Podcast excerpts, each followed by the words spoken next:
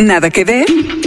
Documentales, cine de autor, series de todos lados del mundo y una que otra película dominguera. Aquí, Mariana Linares Cruz, Trino Camacho y Luis Pablo Boregard hablan de Netflix, recomiendan lo que vale la pena y te ayudan a solucionar el eterno dilema de no tener nada que ver. I'm going to tell you a story. Everything happens for a reason. Goddamn right. Nada que ver, un podcast original de Netflix. Ha llegado la hora de ser prácticos.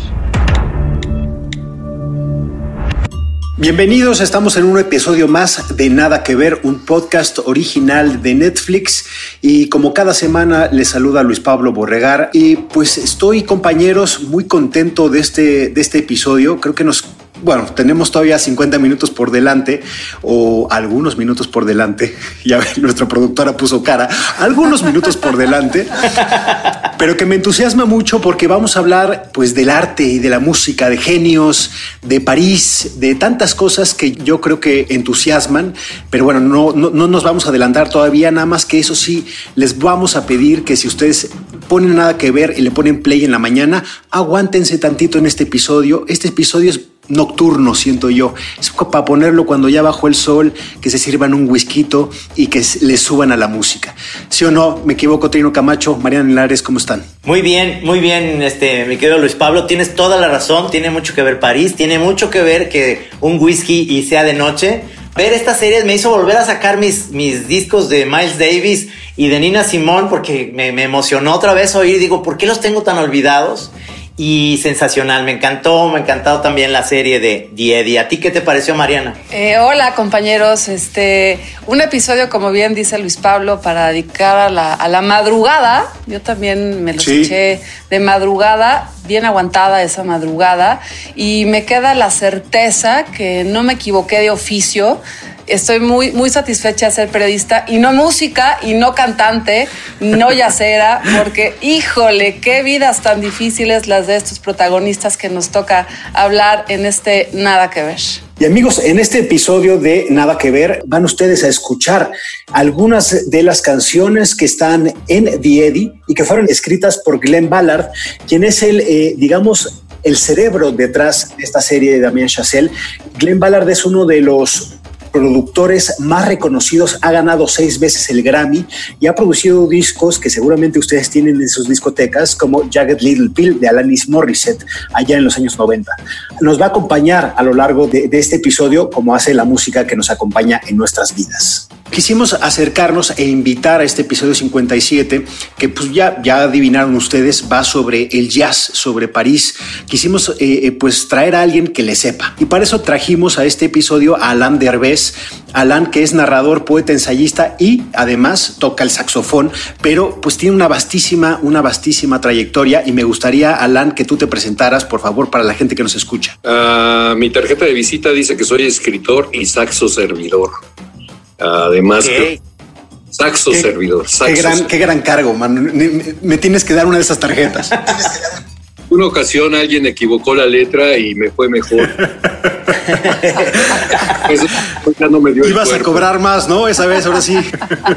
Los tres títulos de los que vamos a hablar hoy, uno es esta serie de, de miniserie producida por Damien Chazelle, eh, el director de Whiplash, el director de La La Land. Muchos de ustedes seguramente ya la empezaron a ver y también tenemos para complementar dos enormes documentales, uno sobre Miles Davis y otro sobre Nina Simón.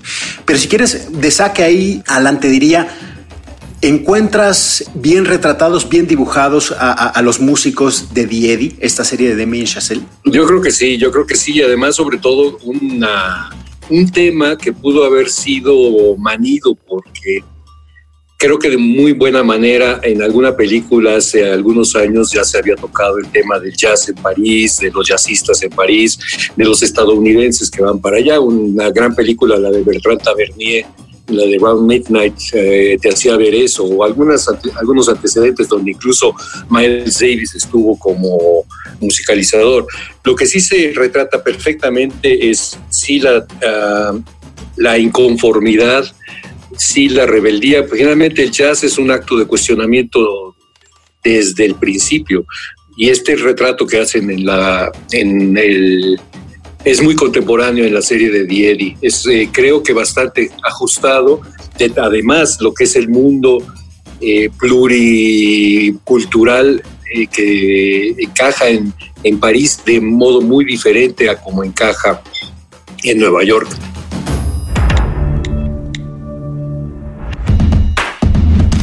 The Eddie, serie con ocho episodios de una hora cada uno. Ambientada en los márgenes multiculturales del París de hoy, se centra en el club de jazz The Eddie, que un pianista estadounidense y un trompetista musulmán intentan mantener a flote. Eh, bonsoir. On est fermé. Eh, hey, hey, hey. I'm here for money. What's wrong with you? Dad. Focus trop uni. Why don't you want to come home? New York isn't my home anymore. Yeah, but it's my home. Una colaboración entre el guionista Jack Thorne y Glenn Ballard, ganador de seis Grammys, quien juntó a los músicos que aparecen tocando en la serie.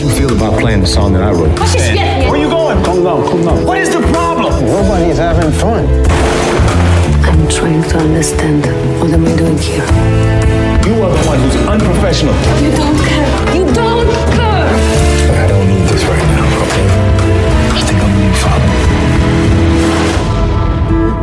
Involved in something, and I'm worried that they might try and do something. Can't tell the police. If I can't tell the police, they'll shut us down. You get inside now. Drama musical dirigido por Damien Chazelle, ganador del Oscar por La La Land, Alan Poole, Uda Beniamina y Laila Marrakchi. Y las actuaciones de André Holland, Joanna Kulig, Tahar Rahmir y Amandla Stenberg, entre otros. Disponible en Netflix desde el 8 de mayo. Wish you sung like that last night. Fuck you.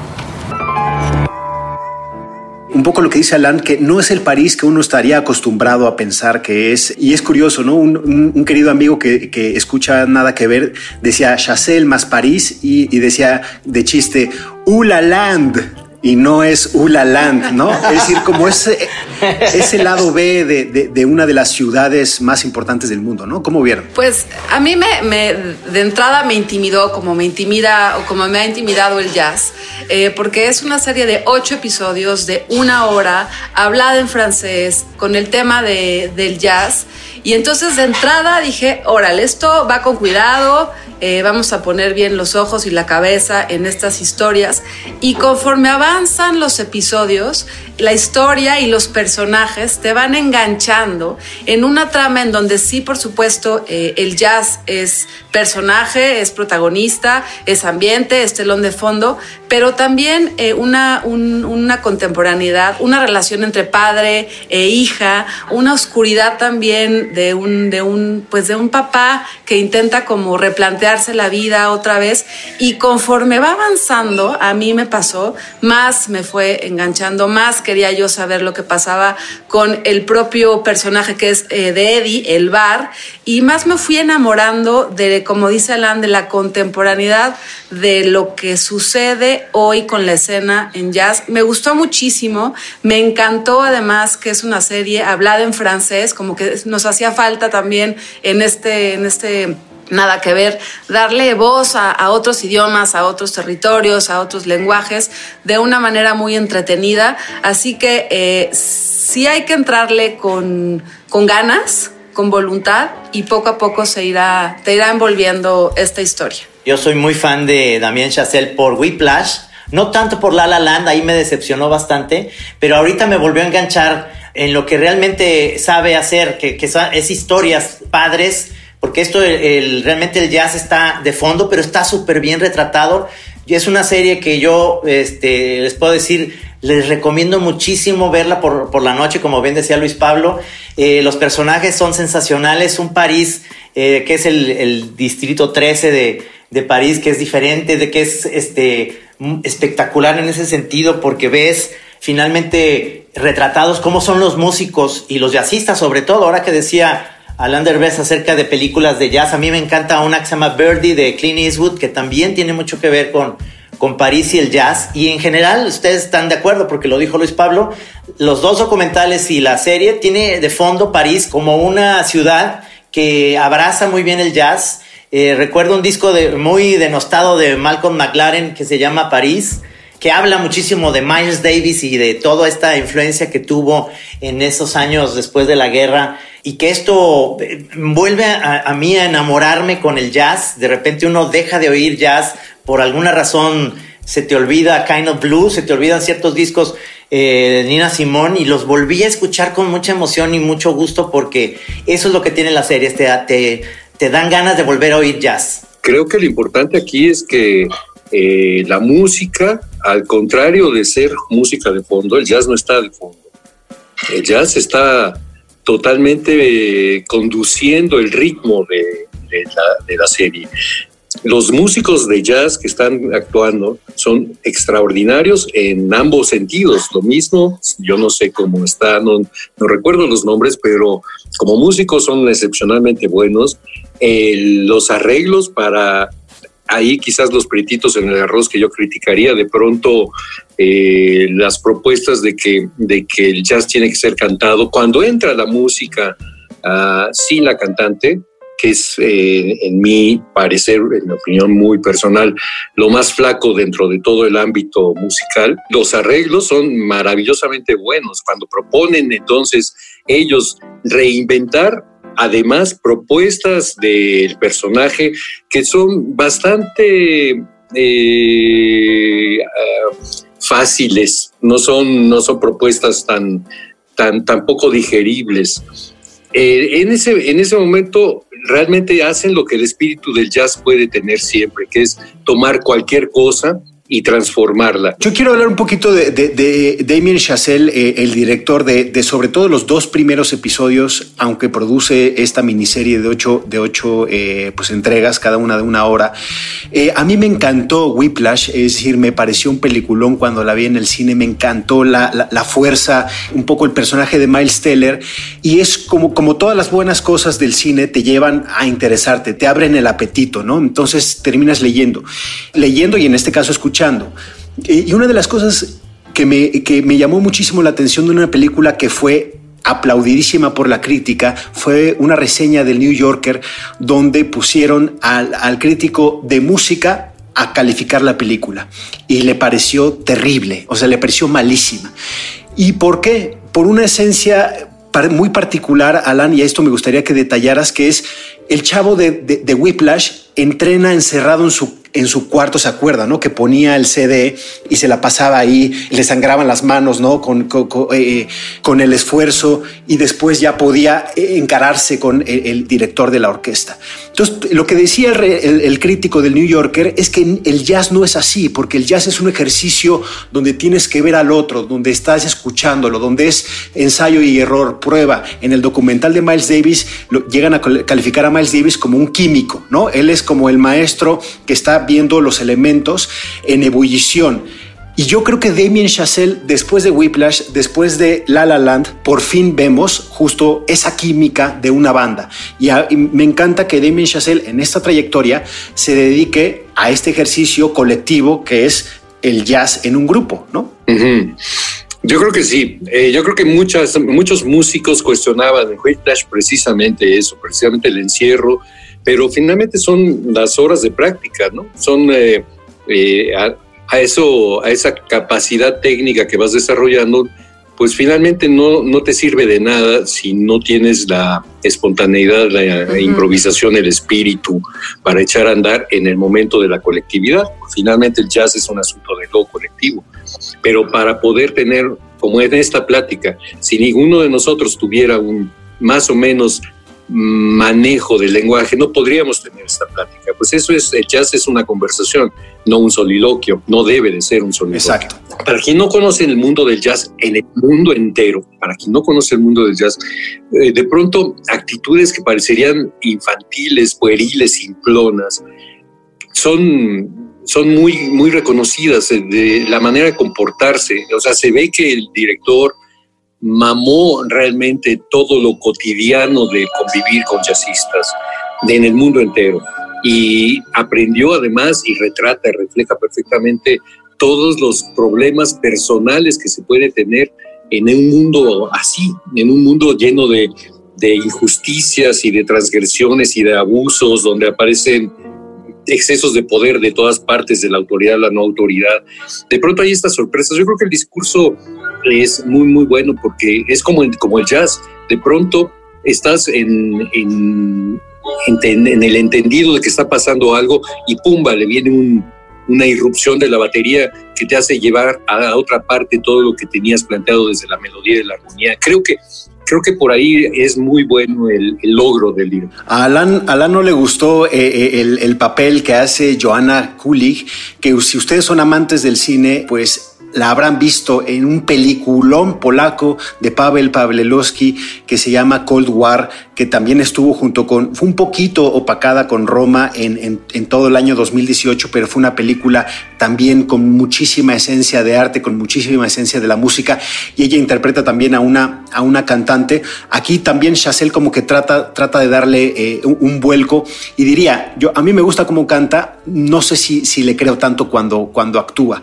pero quiero decir decir otra cosa que también puede ser polémica, que es, me parece que los episodios que dirige Chazelle de esta serie son los más flojos de los ocho. Los primeros episodios tienen precisamente esa, esa misión que es como presentarte a los personajes y ya que te los presentan bien, entonces se empieza a desarrollar la, serie. No sé, yo tengo la sensación Pero Mariana dijo una clave, ¿eh? Te empiezas a, o sea, te empiezas a enganchar a, a, a a partir de, o sea, conforme van pasando los episodios. ¿no? Es verdad que sí, el primero te toma, pero como yo creo que lo, Alan lo, tiene, lo, dijo clarísimo, es un lenguaje, ¿no? Entonces, como que te toma un ratito ese primer episodio eh, vincularte con ese lenguaje, vincularte con esos escenarios, vincularte con, con la música como personaje también, sí, te toma, te toma pero no me parece que estén flojos, al contrario, tiene una cadencia y tiene un ritmo alejado de, del, del frenético ritmo de las series eh, de Estados Unidos, que a mí me, gustó muchísimo, que te da otro sabor, te da otra sensación. Estás viendo una película, ¿no? Y que... es como Exacto, y que sí sabes que te va a llevar a algo, que tienes que esperar, ¿no? Que, que, te exige como espectador tener paciencia eh, siento que como igual, como dice Alan, como, como persona que escucha jazz o persona que le gusta la música, a veces hay que esperar un poco porque viene un momento de sorpresa, vienen momentos de revelaciones, vienen momentos entrañables eh, y eso es lo que va pasando con la serie, que se te empieza a meter como la música, ¿no? Como que van poco a poquito los personajes metiéndose en, en el corazón y en la cabeza pero no me parecieron flojos. Me remite muchísimo los personajes, sus, sus, rostros, digamos, incluso la cantante, todos tienen como una cara de una tristeza como profunda.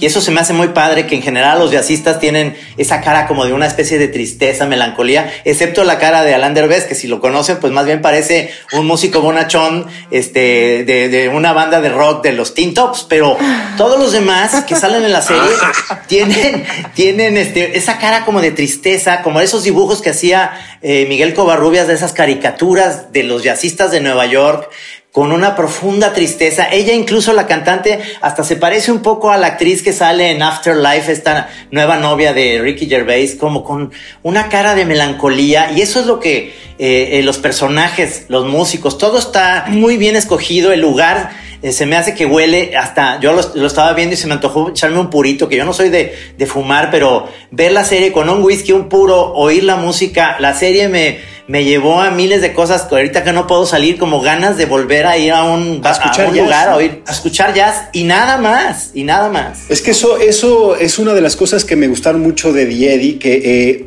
Puede que a alguien no le guste la historia, que no conecte con los personajes. A mí, por ejemplo, la hija del protagonista me costó muchísimo trabajo. Me daban ganas de darle dos zapes. Eh, yo sé que eso es políticamente correcto y, políticamente incorrecto. Y en los próximos documentales veremos por qué es malo la violencia intrafamiliar.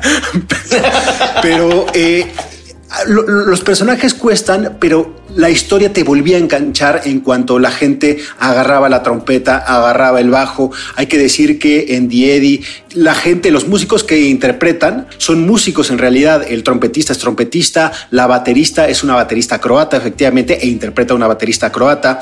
El bajista, Damián Nueva Cortes, es, es eh, un bajista nacido en Cuba y así, es decir, y la cantante, ya dijimos, es una cantante polaca que aquí eh, eh, nuestra compañera Andrea Pano nos pone que llegó a leer el papel cuando tenía nueve meses de embarazo y el día que le dieron la, eh, eh, eh, la parte, pues se tuvo que ir al hospital. Entonces, un fun fact de Diedi.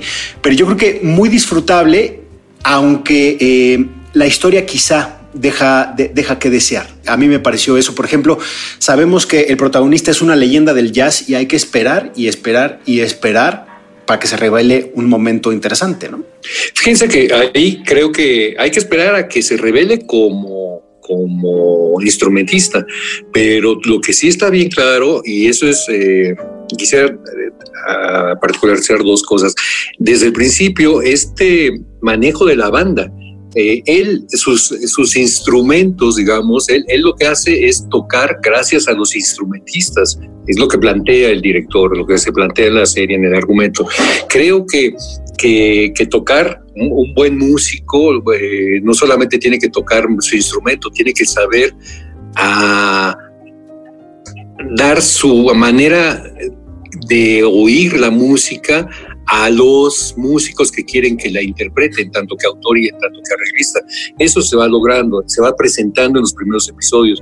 Y creo que uno de las grandes, igual que como se hace en una, en un concierto de jazz, muchas veces, una de las grandes aportaciones del asunto está en saber cómo funciona, que de entrada tú echas a andar un concierto muchas veces con lo que llama un amigo mío, muy buen pianista, Leo Corona, farmacia, echas a andar una repetición de entrada donde van incorporándose los instrumentistas a quizás seguir repitiendo un círculo hasta que se plantee el tema. Creo que estos fueron los primeros tres episodios. Se, recuperan los círculos y después ya le da a cada uno, incluso cada capítulo tiene el nombre de cada una de las personas que va a ser retratada y que va a encajar en su en, toda la historia. Eso me parece muy bueno. Esto surge desde precisamente la historia del contrabajista y, sus problemas con, en fin, no se las voy a echar a perder, pero sus problemas muy personales y cómo se reflejan en la cuestión del grupo, igual con la baterista. Entonces, creo que esto es una de las más afortunadas maneras de, conseguir sus objetivos por parte de, quien, de quien hace de Eddie. Eh, plantearlo precisamente como si estuvieras oyendo un concierto de jazz. Y si han escuchado esta charla interesantísima de Alan y no les queda el, gusanito por ver Eddie, pues yo nada más pónganle play y escuchen la música porque de verdad que vale la pena. Y, un poco eh, para que vean que, sí hay un hilo conductor, obviamente, más allá de la música, eh, pasamos al siguiente título que es eh, The Bird of the Cool, este documental sobre Miles Davis, que sin lugar a dudas es uno de, de los nombres más importantes del jazz, un genio, una leyenda, donde él siendo hijo de, de, un dentista rico en, de un pequeño pueblo de Illinois, la primera vez que sale de Estados Unidos, ¿a dónde va? A París y ahí cambia su historia.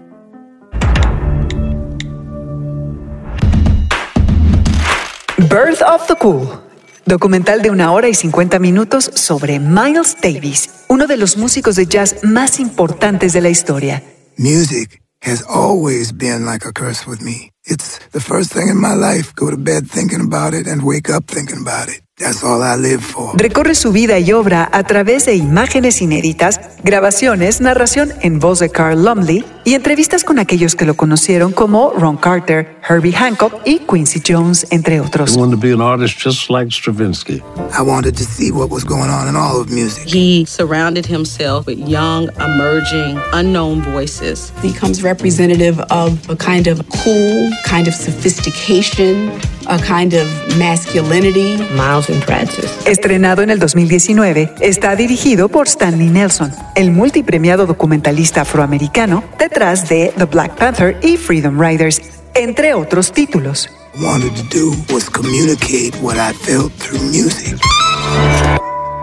Yo voy a comparar a Miles Davis en la música como el que, el que cambió todo, según pienso yo, ya después me dirá el señor Derbez si estoy equivocado, una especie de Brian Eno en la música contemporánea, es decir, un, alguien que llegó, oyó el jazz, que además eh, es, es un afroamericano que no era, que no tenía la misma historia, digamos, de una pobreza como otros músicos. Él venía eh, de una familia porque su papá era dentista, así como aquí también me identifiqué con un papá dentista.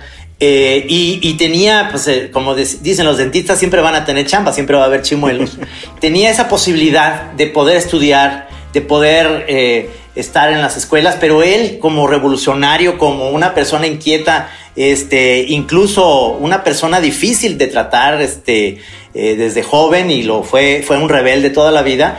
Tuvo la oportunidad de conocer a los mejores, a Charlie Parker, a, a Dizzy Gillespie, entró en este mundo difícil, digamos, eh, de la depresión, porque eso le pasó después de llegar de París, como bien decías Luis Pablo, y empezó a probar la heroína, o sea, toda esta mengambrea que hace a un jazzista una leyenda, lo tuvo Miles Davis, con esta imagen que además tenía galán, le gustaban mucho las mujeres, la primera novia que se conchabó allá, una muy guapa que a mí se me hace Juliette Greco, ahí en París, pero él ya tenía una mujer, ya tenía unos hijos, este, su papá lo bajó del escenario casi casi de la patilla. O sea, es una historia interesantísima, buenísima. No sé qué te pareció, Mariana. A mí me, ayudó a posicionarme en, la historia del jazz norteamericano, obviamente con el protagonista de Miles Davis, pero es una historia un poquito más completa de un rompecabezas, mucho más extenso, ¿no? Porque conforme va pasando el documental, pues van presentándose diversos compañeros de Miles Davis. Pues, ¿Qué compañeros, eh? También hay que decirlo. No es Pepe, no es Pepe Pérez, ¿eh? Casi de la talla de, de, Miles Davis. Pero sí me pasó también, y aquí empezamos con las confesiones, que yo no soy experta en el género, no conozco tanto tampoco la trayectoria de, de, de este género musical y me cuesta trabajo o más atención entender como los momentos en donde se estaba moviendo Miles Davis. De pronto me parece este personaje que vive como, no sé, 18 vidas y yo digo, ¿cómo le alcanzó para, para transitar desde las big bands hasta este, el jazz experimental, ¿no? En pues menos de 50 años, pero pues así, así fueron esas vidas intensas de casi de mecha corta que, que, que en muy poquito tiempo hicieron tantas cosas relevantes. Es un documental que, que me deja eso, que uno tiene, uno puede tener muchas vidas, aunque sea en poco. A ver, ese, me, parece una pregunta interesante y se la, se la hago a Alan y también al maestro Trino, que es un melómano, eh, pues ahora sí que de, hueso colorado.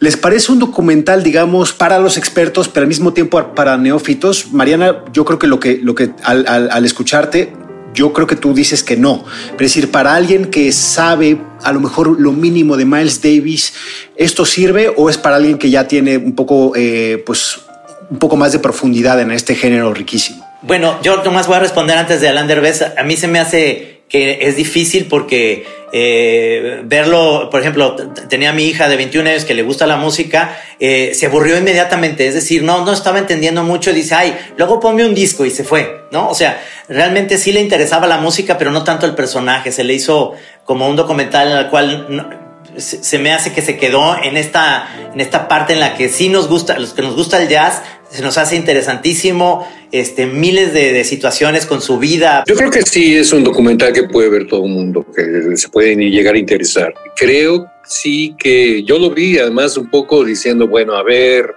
¿qué me van a volver a decir de Miles Davis? Que sobre todo rebase los lugares comunes o rebase los tópicos, porque ya eh, uno da por sentado Miles Davis el genio, Miles Davis el eh, transgresor, el que irrumpió, el que hizo que el jazz fuera público, el que pudo tocar en festivales de rock masivos sin que nadie quisiera bajarlo, sino al contrario, querían a la leyenda allí, el que Jimi Hendrix quería grabar con él, todo eso era Miles Davis.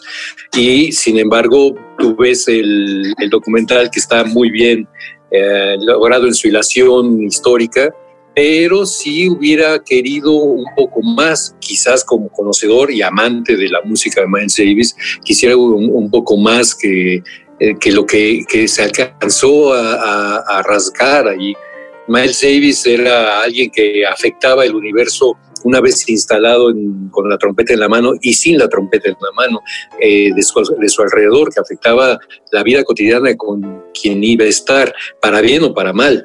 Miles, por ejemplo, eh, incluso alguna obra de teatro feminista, era un, personaje que algo se roza de él en su trato con las mujeres eh, en este documental.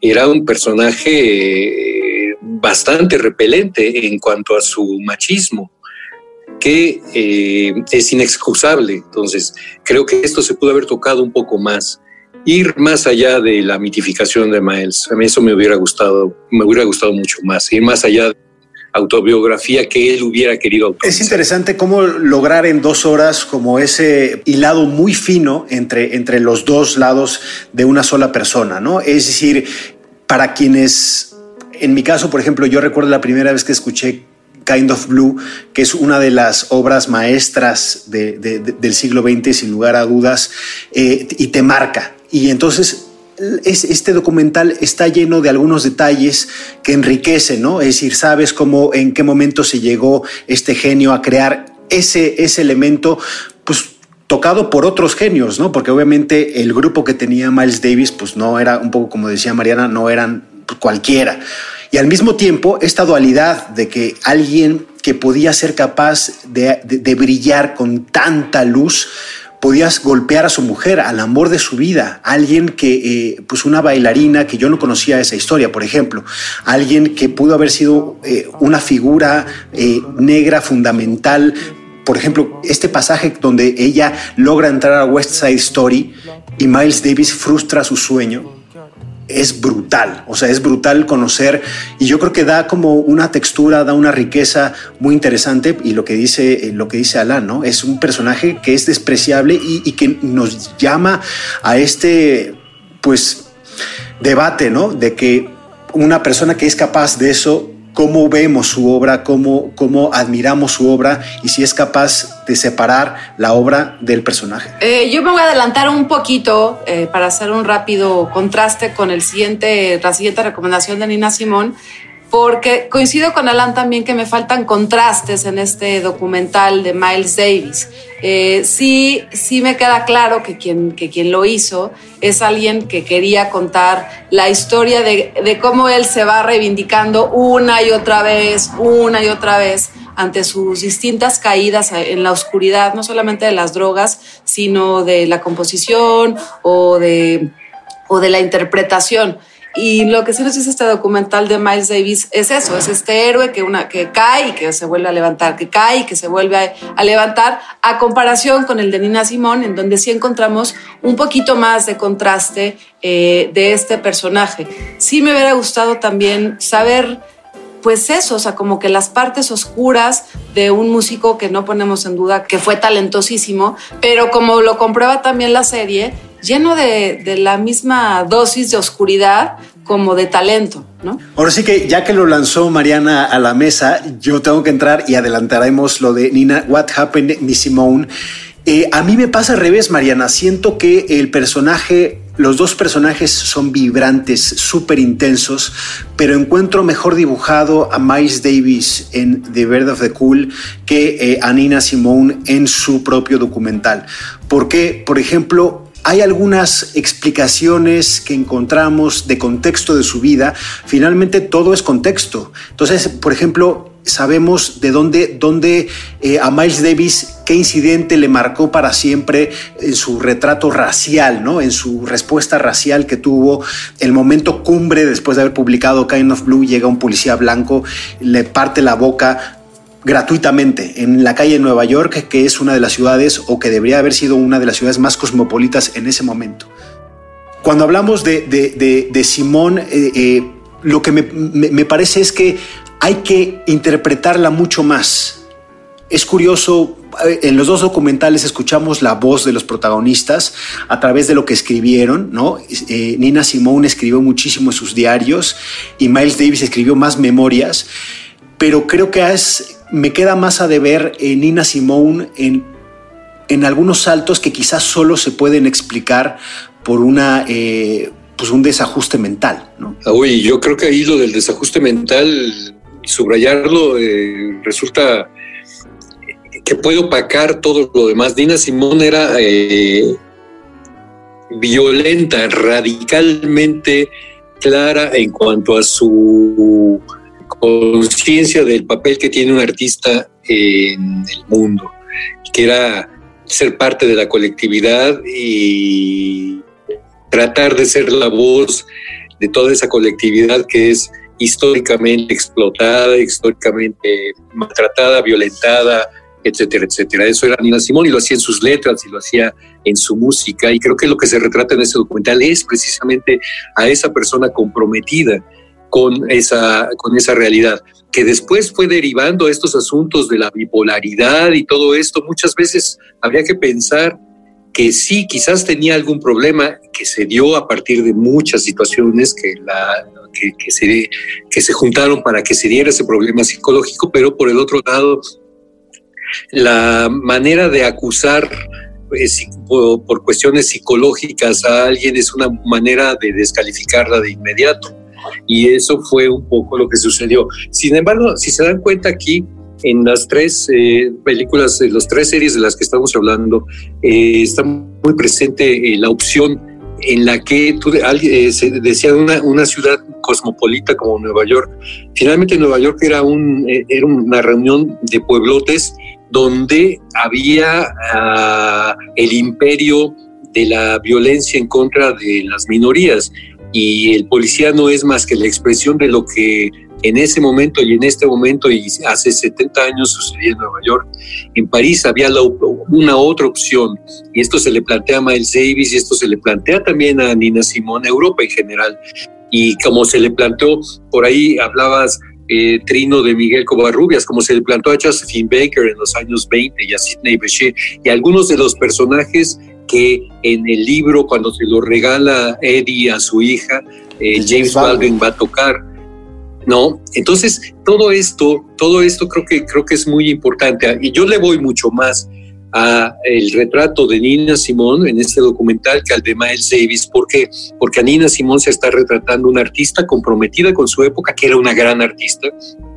Y en el, en el documental de Miles se está tratando de nueva cuenta con una gran figura, con un gran héroe desde el jazz y no con una persona. Hay una serie en Netflix de John Coltrane que es mucho más ese John Coltrane que uno quiere tratar y quiere encontrar. Y creo que es lo mismo que pasa con Nina Simón. Se retrata perfecta, o si no perfecta, sí muy bien eh, eh, este compromiso de Nina y su gran capacidad y su serie de frustraciones enorme. Y me encanta que siendo un gran gandaya el esposo representante de Nina finalmente no sea tampoco, y esto lo permite también la narración de la hija de Nina y del, y del representante, eh, no sea tampoco el gandaya esquematizado, eh, plastificado y, puesto para que uno interprete como en el papel del gandaya.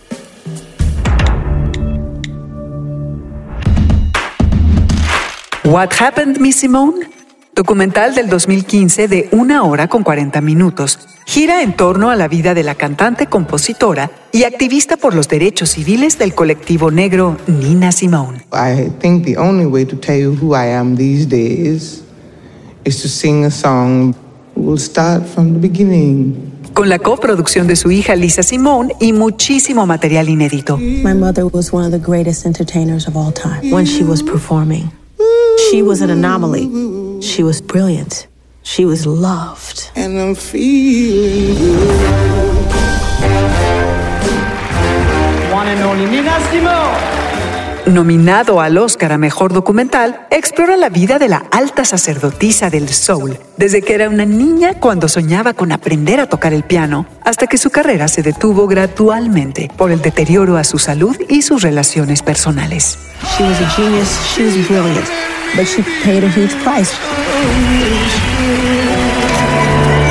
Coincido con Alan que el documental de, Nina Simón sí nos, nos refleja, nos muestra nos hace aprender de una voz que, culturalmente conocemos, que musicalmente, aunque no seas especialista en el jazz, la has oído alguna vez, has escuchado alguna canción de ella y que curiosamente las mujeres músicas de hoy en día contemporáneas aún siguen tomando como, como referencia, sigue siendo una maestra en la manera no solo de componer, sino de interpretar, como bien dice Alan, los, los contextos y las resistencias y las luchas.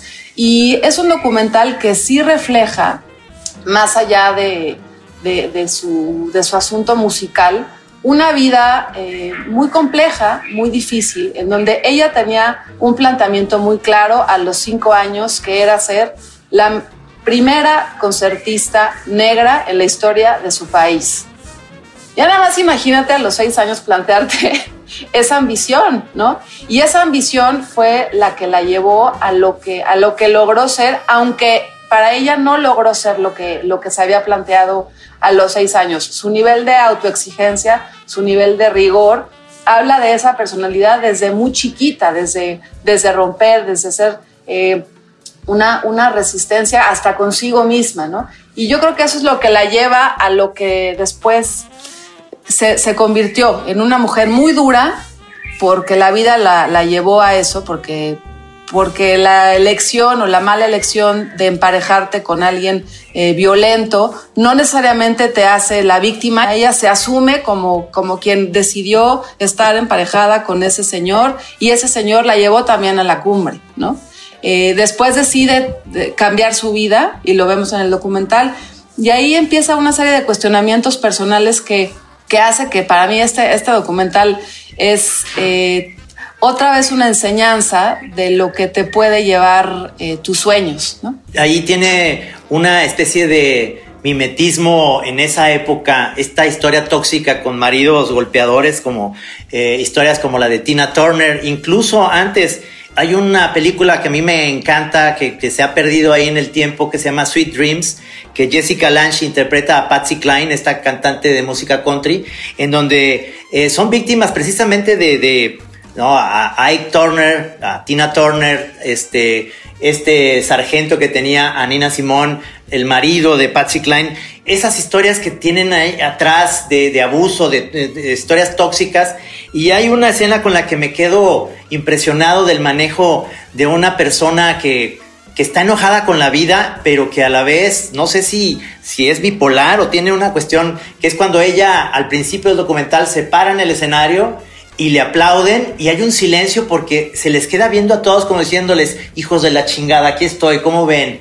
¿No? Y hay un silencio hasta que alguien dice, este, te estamos esperando y ella suelta una sonrisa como diciendo, así los traigo, cabrones, y empieza a tocar. Es decir, es una persona coherente con esta historia de ella misma, eh, de mucha violencia, en la cual no se, eh, se queja mucho de Arita Franklin y de otras cantantes que tienen la oportunidad, ella no, porque les da miedo a los, a los que contratan a, los espectáculos de, jazz que ella vaya a sacar su lado político y demás. Sufrió mucho, además de todo eso, por su postura tan firme, ¿no? De decir, y yo voy a hacer esto y, y si quieren, así soy. Soy Nina Simón y así es el rollo. Es una delicia ver en, en los dos documentales, tanto en el de Davis como el de, en el de Simón, el material que se rescata. Y eso yo creo que es súper valioso para los nuevos espectadores, la gente que está empezando a, escuchar estas voces, que está poniendo los discos.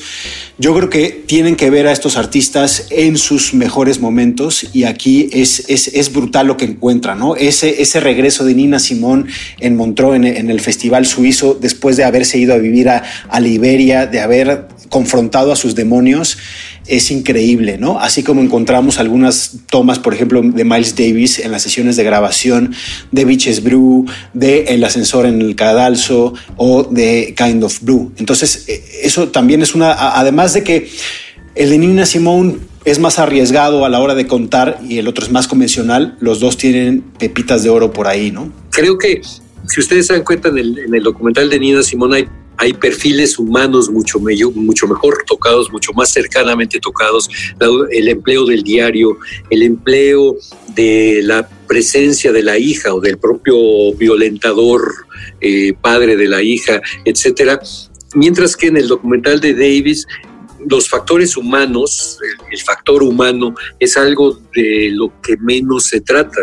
Hacen ver a Davis como un, un transgresor, que, que lo era, sino como un grosero. Y Nina Simón podía ser muy grosera porque era una transgresora.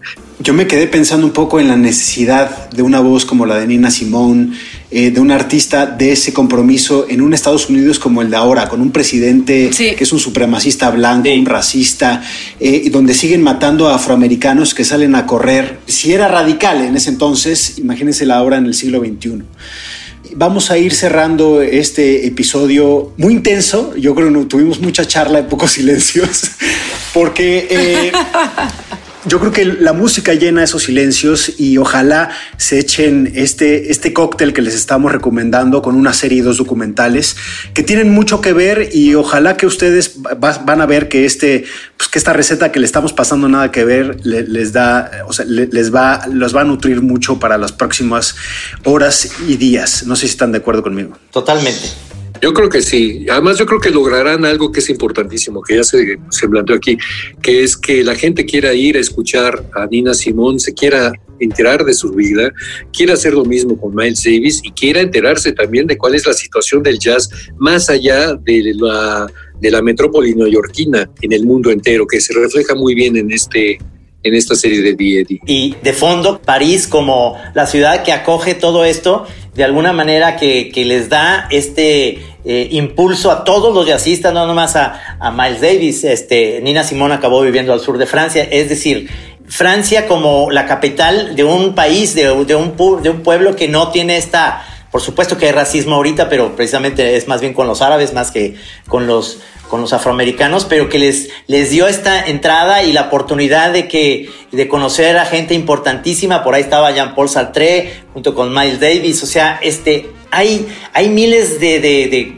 de, caminos y demás que llevan a París en, estos, en estas tres historias que me, me parece fascinante. Totalmente, pues eh, nada más agradecerte, Alan, eh, que hayas estado con nosotros. Creo que lo que aportaste a la mesa es súper valioso, eh, entretenido y pues de, de, un verdadero conocedor. ¿Dónde te leemos y sobre todo dónde te escuchamos? Uy, tengo programas de radio, un programa dedicado al jazz en México todos los viernes en Radio Educación, que está en internet, es eh, todos los viernes a las 10 de la noche y los martes se reprograma a las 6 de la tarde. Eh, escribo mucho en Twitter, últimamente he estado escribiendo mucho más en Twitter que en, ningún otro medio. El Twitter de Alain Derbez es arroba Alain-Derbez para que, para que lo, este, lo puedan seguir. Exacto. Y eh, tocar, pues ya esperando que esto, este enclaustramiento se termine y volvamos a juntarnos para hacer jazz y todo lo que se preste, no nada más jazz. Eh, estoy invitado a ir a Guadalajara, ya que está Trino ahí, a ir a tocar blues desde hace mucho y, y estoy a la expectativa de reencontrarme con mis cuates bluseros, que hay un gran ambiente. En fin, muchas gracias por la invitación, me encantó platicar con ustedes. Qué lujo escucharte, Alain. Gracias por participar en Nada que Ver. Muchas gracias por la invitación. Salúdanos a Pingarrón y al licenciado, por favor. Seguramente. ya nada más como cerecita uh, después de este episodio muy completo, muy completo, eh, Ricardo López eh, nos va a dedicar muy brevemente sobre otra estrella que se ha apagado recientemente, otro genio musical sin lugar a dudas, que es Lil Richard. Un, también un afroamericano que, eh, pues, ya decía Trino que tú lo conocías como Ricardito, ¿no? Bueno, mi papá sí le decía a Ricardito, pero también le decía al pato Donald, el pato Pascual, o sea, imagino. Bueno, pues Ricardito, y también eh, no está mal que las jóvenes generaciones sepan quién es Ricardito, pues Ricardito por Ricardito López. Insiders. Ricardo López habla del gran Little Richard. Murió Little Richard. Tenía 87 años. Hace más de 60, cuando el planeta se recuperaba de la Segunda Guerra Mundial, comenzó a escribir, grabar y publicar canciones. La grandeza de su música y la importancia de su trayectoria se miden en los homenajes que ha recibido en los días que han pasado desde su muerte.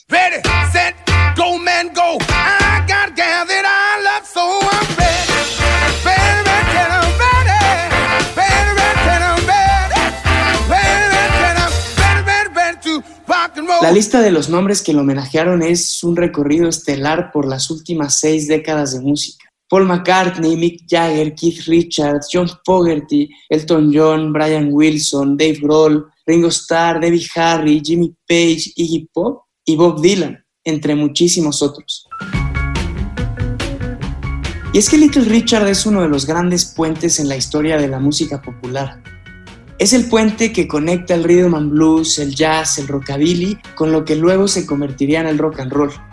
Sus éxitos de los 50, que fueron admirados y vueltos a grabar por muchos otros artistas, son las piedras fundacionales para las siguientes décadas. In fact, I toured with the Beatles right before they made their first hit, and I was the star of the show. You wouldn't believe it.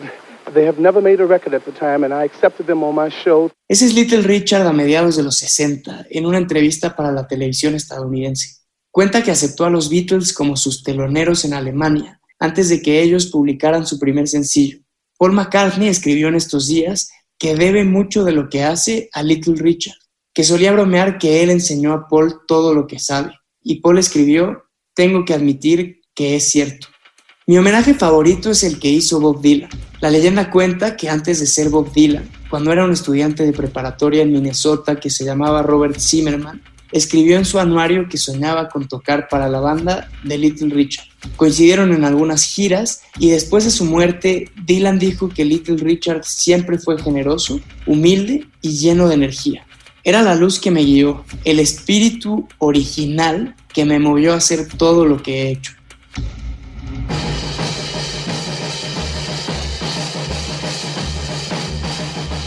En estos días de encierro he pensado mucho en la idea de universos paralelos, universos que son exactamente iguales al nuestro, excepto por una cosa.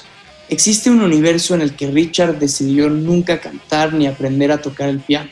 Ese universo es muchísimo más triste que este, porque esa decisión significa que además no existe la música de los Beatles, de Bowie, de Creedence, de los Ramones, de hip hop, de los Rolling Stones. Como dijo Dylan, claro que Little Richard vivirá para siempre, pero su muerte significa que una parte de nuestras vidas se fugó.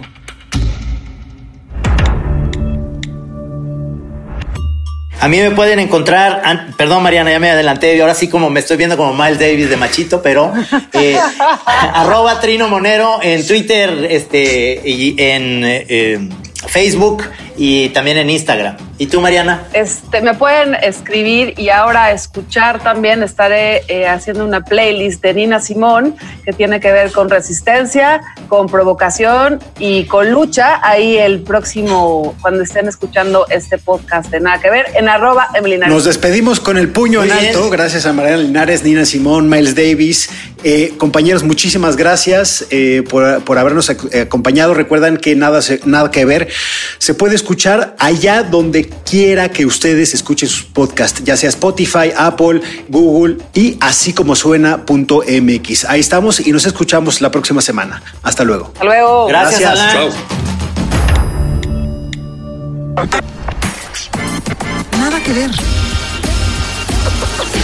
Un podcast original de Netflix.